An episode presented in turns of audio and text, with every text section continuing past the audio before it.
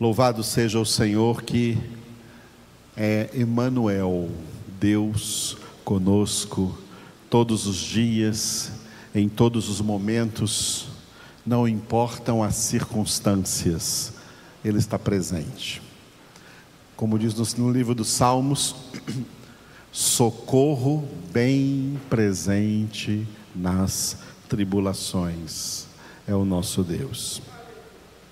Na última parte da nossa congregação matutina desse domingo, nós estamos no livro dos Atos dos Apóstolos, em dois versículos, no capítulo 15, versículos 19 e 20.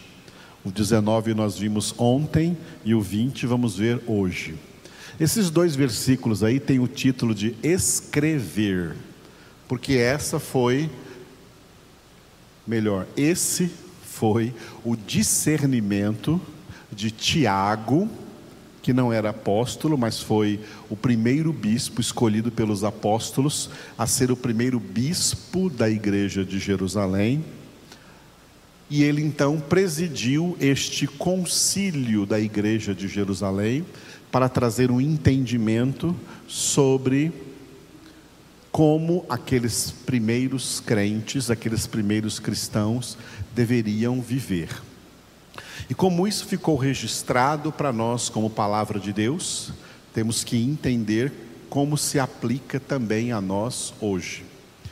O discernimento de Tiago foi escrever uma carta que seria então lida em todas aquelas primeiras igrejas daquele primeiro mundo, naquele primeiro século do cristianismo. E essa carta ficou também aqui na íntegra escrita aqui como palavra de Deus no capítulo 15 do livro dos Atos dos Apóstolos. Que conteúdo deveria existir nessa carta? Bom, vimos ontem no versículo 19 o julgamento de Tiago, né? Ele julgou necessário e sabiamente julgou necessário escrever uma carta explicando a todos os crentes as coisas que eles deveriam se abster, que abstenções eles teriam que fazer. Por isso, o título do versículo 20, que é o nosso versículo de hoje de manhã, abstenções. Nesse versículo 20, Tiago disse assim: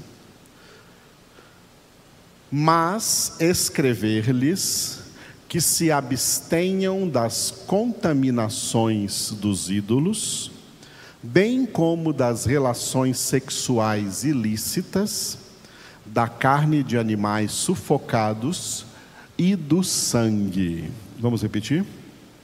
Mas escrever-lhes que se abstenham das contaminações dos ídolos, bem como das relações sexuais ilícitas, da carne de animais sufocados e do sangue.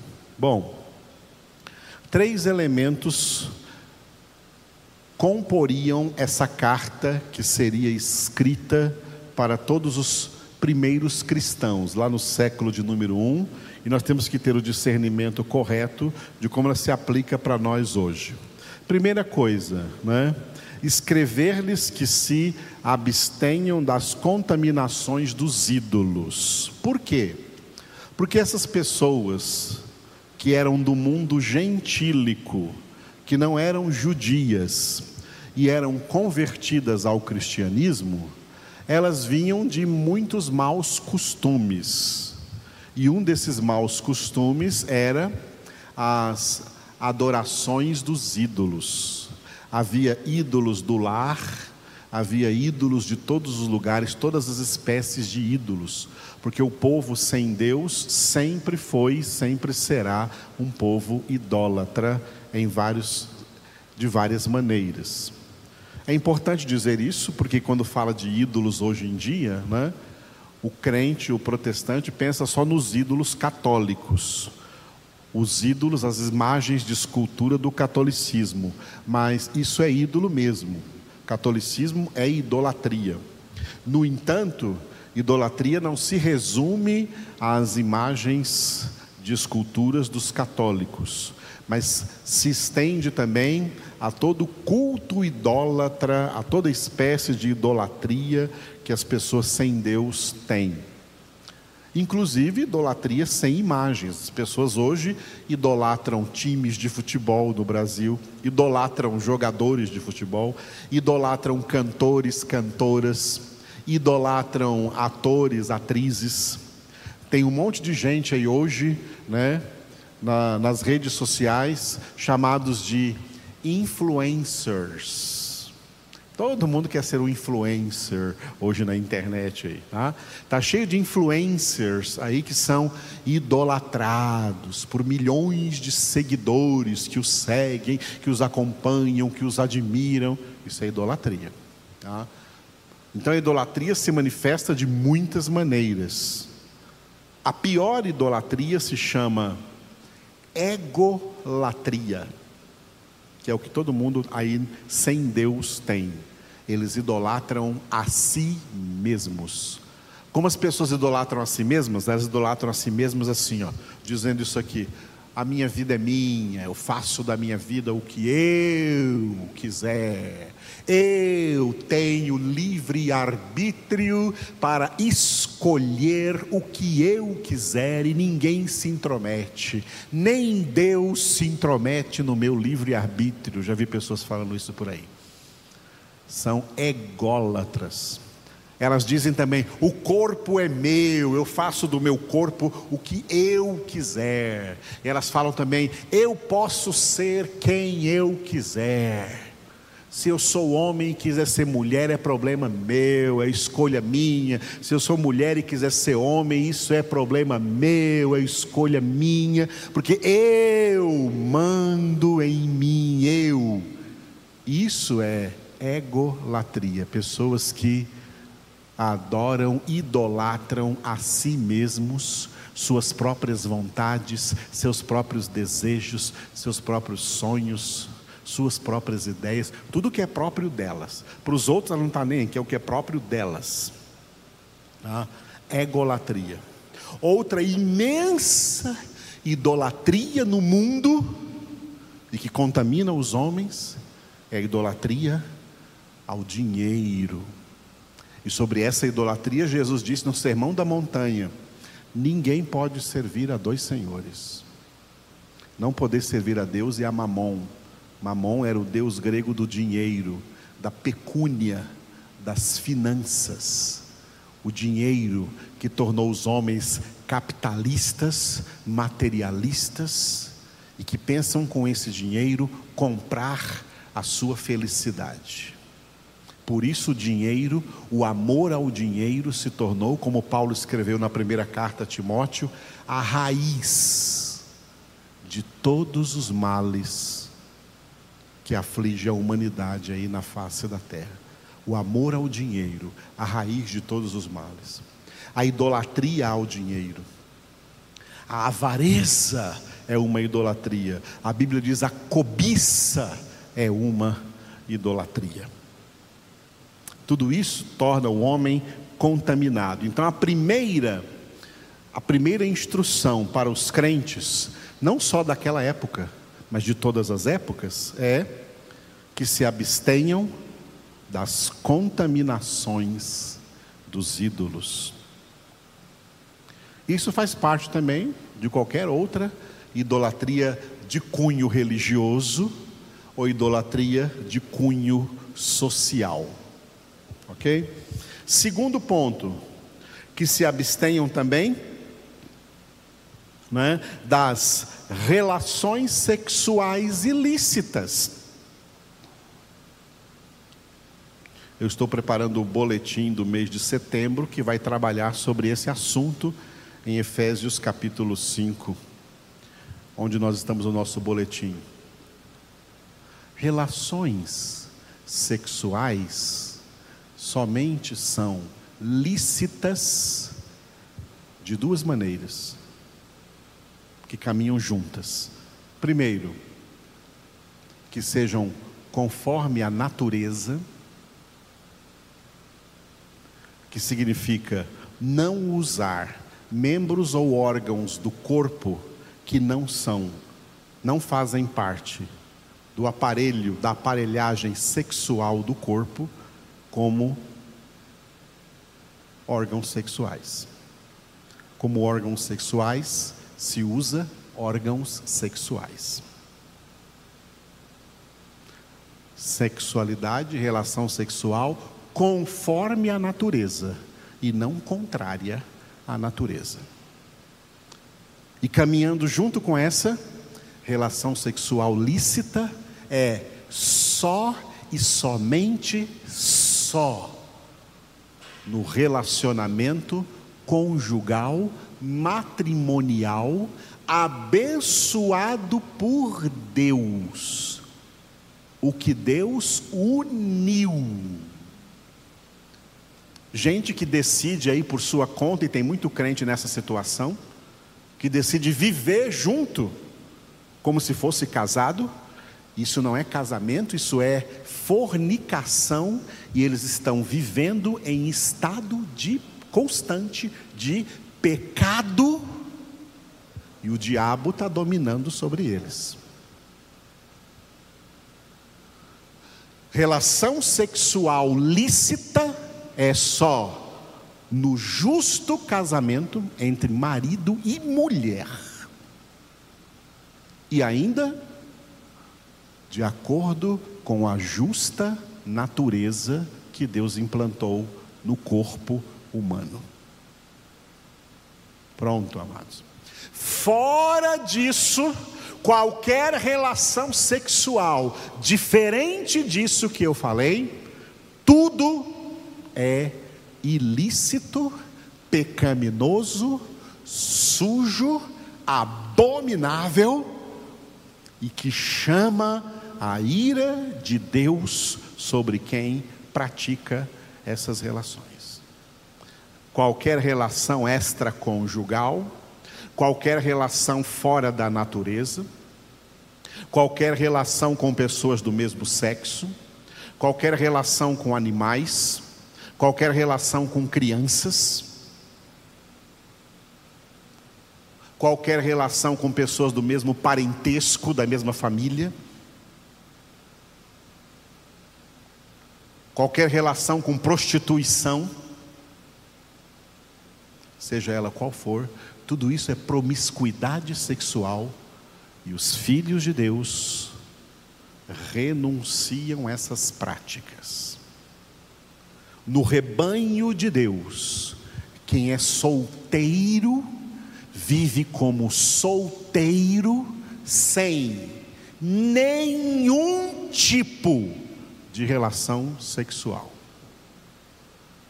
E quem é casado, justamente casado, vive na íntima relação sexual com o seu cônjuge de maneira santa e honesta,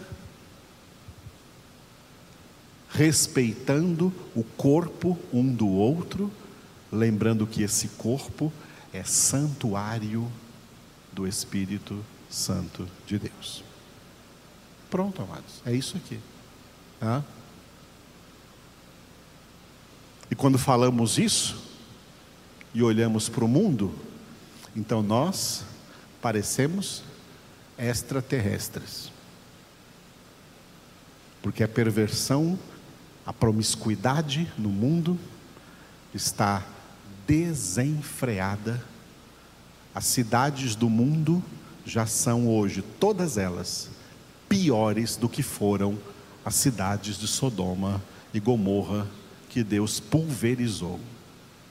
Por isso, o que aconteceu com aquelas duas cidades não é nada mais do que a profecia do que vai acontecer com todas as cidades quando chegar a grande tribulação e o fim da grande tribulação na guerra do Armagedon em Apocalipse 16, tem uma frase lá em um versículo dizendo assim: E cairão todas as cidades das nações.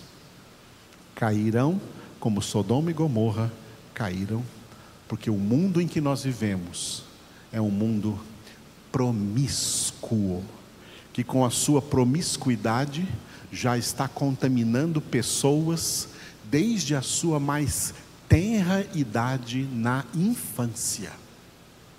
Há até pessoas mais idosas que deveriam ser exemplo de pureza, de sabedoria, de matrimônio honesto para os mais jovens.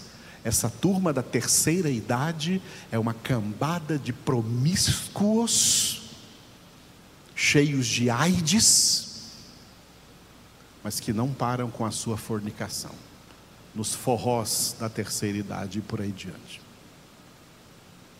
É uma vergonha o que a humanidade tem experimentado. Por isso, casamentos destroçados, famílias destroçadas, relacionamentos destroçados. Pessoas que não podem dizer, eu e minha casa serviremos o Senhor, porque não servem para nada, nem ao Senhor e nem para nada. Então, abster das relações sexuais ilícitas era uma orientação para os crentes do primeiro século e para os crentes de todos os séculos e para nós crentes de hoje também. A terceira orientação é sobre comida. Por isso que eu coloquei aqui um slide para vocês sobre as três orientações. A primeira orientação foi sobre idolatria, todo mundo. A primeira, a segunda orientação sobre promiscuidade, para todos os crentes de todas as épocas. Mas a terceira é sobre alimentação, sobre o que nós podemos comer ou não podemos comer. Naquele primeiro século, fazendo parte daquele concílio que enxergava a realidade de que todas as igrejas cristãs daquela época eram igrejas misturadas, mistas, igrejas mistas com uma certa turma de cristãos que vieram do judaísmo e outra turma de cristãos que vieram do mundo gentílico, que nunca foram judeus. Os que vieram do judaísmo, eles não comiam determinados tipos de carnes, de comidas, mas os que vinham do mundo gentílico comiam qualquer coisa, não tinha nenhum problema. Essa orientação foi dada para conciliar essa questão do alimento nas igrejas, então, lá do primeiro século, que eles se abstivessem da carne de animais sufocados e do sangue. Para nós hoje, nós temos que observar apenas uma coisa sobre alimentação: jamais comer alimentos que foram consagrados aos ídolos, alimentos consagrados ao diabo. Então nunca coma o frango da macumba. E nunca coma as comidas da quermesse da Igreja Católica, tá? das festas de barraquinhas do catolicismo, que são todas consagradas a determinados santos, que a Igreja Católica chama de santos mas é ídolo. São igrejas, são, são alimentos consagrados a ídolos, não comemos. E alguém fez uma pergunta: se nós comprarmos no mercado um tipo de arroz que a gente não sabe, um tipo de feijão, um tipo de coisa que a gente não sabe se os donos, os que fizeram isso, plantaram, consagraram isso a ídolos. Bom, nós não sabemos. E como nós não sabemos, então nós consagramos os nossos alimentos pelas ações de graças que damos antes de comer. Obrigado, Senhor, por esse alimento, abençoa esse alimento, quebra tudo que tiver de errado com ele e que esse alimento nos faça bem. Amém. Comemos com ações de graças, quer comamos, quer bebamos, diz a palavra, façamos isso em nome do Senhor, dando por ele graças a Deus Pai. Agora, animais sufocados e o sangue isso daqui já não toca para nós, a não ser para aqueles primeiros cristãos daquele primeiro século. Para nós hoje, não. Hoje nós levamos em consideração a última palavra sobre alimento é a palavra de Jesus em Marcos capítulo 7, versículos 18 e 19, que eu peço para vocês leem comigo. Vamos ler juntos, sem repetir, vamos ler uma vez só, todos. Então lhes disse: Assim vós também não entendeis, não compreendeis que tudo o que de fora entra no homem não o pode contaminar, porque não lhe entra no coração, mas no ventre e sai para lugar escuso, e assim considerou ele puros todos os alimentos. Quem que considerou puros todos os alimentos? Jesus.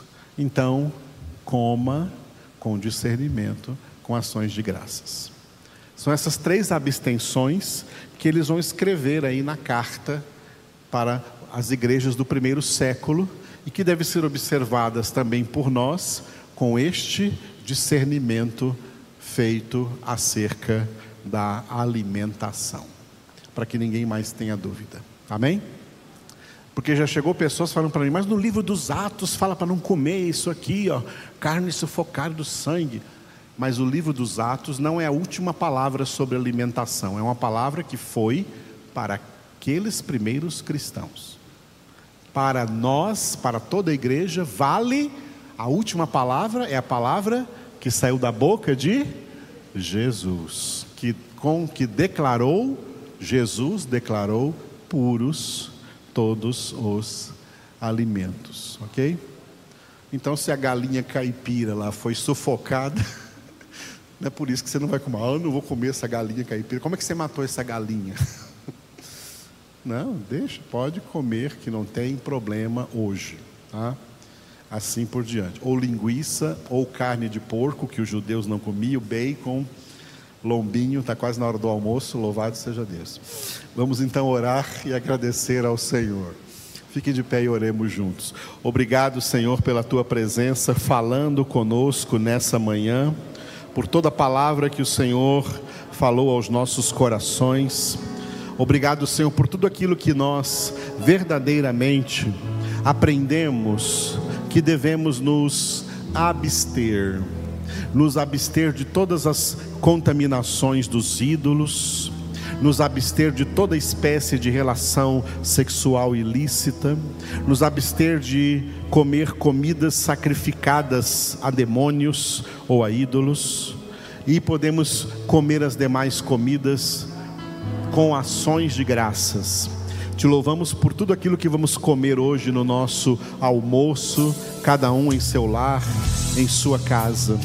Derrama sobre todos a tua bênção, que todos possam estar crescendo juntos na graça, no amor, no conhecimento do Senhor. Louvado seja o teu nome por tudo que o Senhor providencia para nós, Senhor, para que nós recebamos com ações de graças.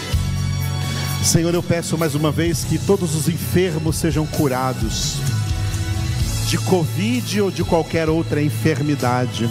Sara, Senhor, todos os enfermos, traz vida e saúde para teus filhos e filhas, para cada família que está nesse momento congregando conosco, para todos aqueles que ainda vão ter acesso a essa gravação dessa congregação. Ilumina os corações dos irmãos que já podem vir presencialmente, estar reunidos conosco na tua presença. Aleluia. Nós juntos te adoramos, te glorificamos.